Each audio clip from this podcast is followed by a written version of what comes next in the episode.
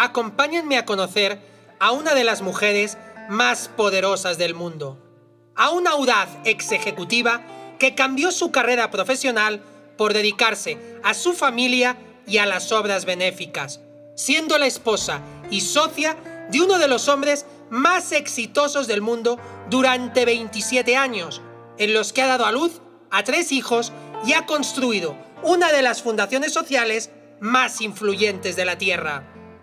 Hola a todos, soy Domingo Lázaro y les invito a subirse conmigo a la máquina del tiempo. El día de hoy viajaremos al 3 de mayo de 2021. En la cuenta de Twitter de uno de los hombres más ricos del mundo se puede leer el siguiente comunicado. Después de pensarlo mucho y de trabajar mucho en nuestra relación, hemos tomado la decisión de poner fin a nuestro matrimonio. Ya no creemos que podamos crecer juntos como pareja en la siguiente fase de nuestras vidas. Pedimos espacio y privacidad para nuestra familia mientras empezamos a navegar por esta nueva vida.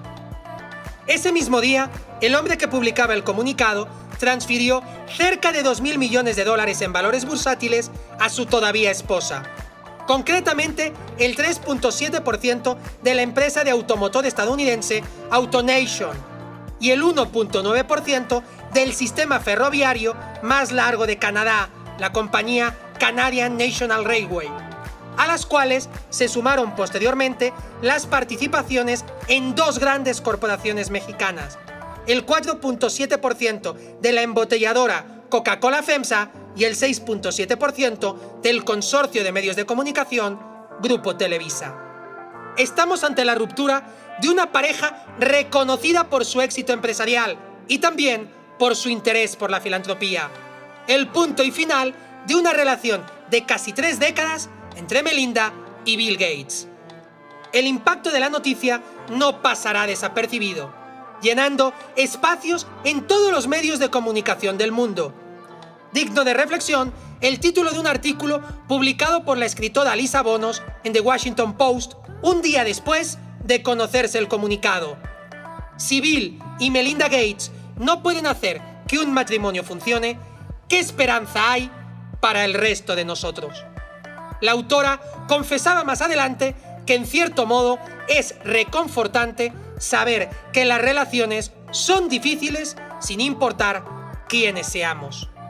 A pesar de la sorpresa generalizada, el diario Wall Street Journal advertirá el 9 de mayo que en realidad era una decisión meditada en que ambos venían trabajando desde 2019, aludiendo al descontento de Melinda por la relación que habría mantenido su marido con el magnate financiero Jeffrey Epstein, quien fue condenado por tráfico de menores. No es de interés de este capítulo los motivos que llevaron al divorcio de esta popular pareja, pues cada relación sentimental es un mundo cargado de emociones complejas, muchas veces difíciles de entender y de asimilar incluso para alguno de sus protagonistas. Nuestro propósito es más bien el de acercarnos a la figura de una mujer increíblemente relevante, que nunca ha ocultado su particular ideología y que ahora iniciará una trayectoria individual con una innegable vocación de trascendencia. Nacida en Dallas, Texas, el 15 de agosto de 1964, Melinda Ann French fue la segunda de cuatro hermanos en el seno de una familia católica. Su padre era ingeniero aeroespacial y su madre ama de casa. Melinda empezó a interesarse en las computadoras durante su tiempo en la escuela, cuando su padre llevó una Apple II a la casa.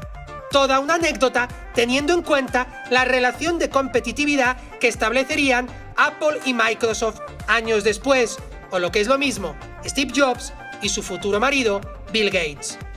Al salir de la escuela, siguió las carreras de computación y economía y luego una maestría en administración de negocios, MBA, en la Universidad de Duke. En 1987 entró a trabajar a Microsoft como gerente de productos. Era la más joven y la única mujer entre las 10 personas contratadas junto a ella. Casándose en 1994 con el CEO de la compañía, Bill Gates, en una ceremonia secreta en el hoyo número 17 de un campo de golf en Hawái, acompañados de fuegos artificiales y de una actuación de Willie Nelson. Durante su carrera en Microsoft se dedicó a desarrollar productos multimedia, como la web Expedia, y también fue gerente general de productos de información, como la enciclopedia Encarta. Todo ello hasta 1996, año en que abandonó su puesto para dedicarse a la filantropía. Según contaba la propia Melinda, el punto de inflexión en su vida fue un viaje de Bill y ella a África en 1993. Durante un paseo por la costa de Zanzíbar, ambos acordaron que debían trabajar para poner solución a toda la devastación que estaban viendo. La primera iniciativa de la pareja, poco después de la boda, fue la constitución de la Fundación William Gates, en honor al padre de Bill, que se dedicó a combatir enfermedades infecciosas en países en vías de desarrollo. Luego vendría la Fundación Biblioteca Gates, y en 2000, de la fusión de las dos anteriores, nació la Fundación Bill y Melinda Gates, que solo en 2020 dedicó 1.750 millones de dólares en la lucha contra el coronavirus. En 2005, Melinda fue declarada Persona del Año por la revista Time junto a su marido y al cantante Bono, y un año después, el 4 de mayo de 2006, recibió el premio Príncipe de Asturias. Preguntada hace unos años, Melinda confesó el verdadero legado que le gustaría dejar. El día en que me muera, me gustaría que la gente me recordase como una buena madre, buena con mi familia y una buena amiga. Esto me importa más que cualquier otra cosa. Por delante son muchos los desafíos que le quedan por vivir. Para empezar, tal y como han anunciado ella y su marido, la fundación seguirá en marcha independientemente del desenlace de su relación.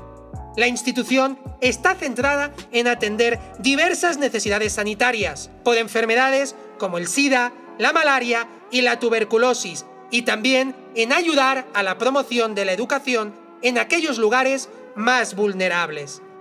Los expertos vaticinan que su influencia en la fundación crecerá en los próximos años, reflejando sus propios valores e intereses, quizás con un foco mayor en el empoderamiento de las mujeres. En esta línea, Melinda viene de presionar a la administración del presidente Biden para interesarse más para lograr que el cuidado de los niños sea más asequible debido a la carga que a menudo recae sobre las mujeres para asumir esas tareas y sacrificar sus propias carreras. Además, tendrá que asumir una mayor responsabilidad empresarial en las compañías de las que se ha convertido en accionista recientemente.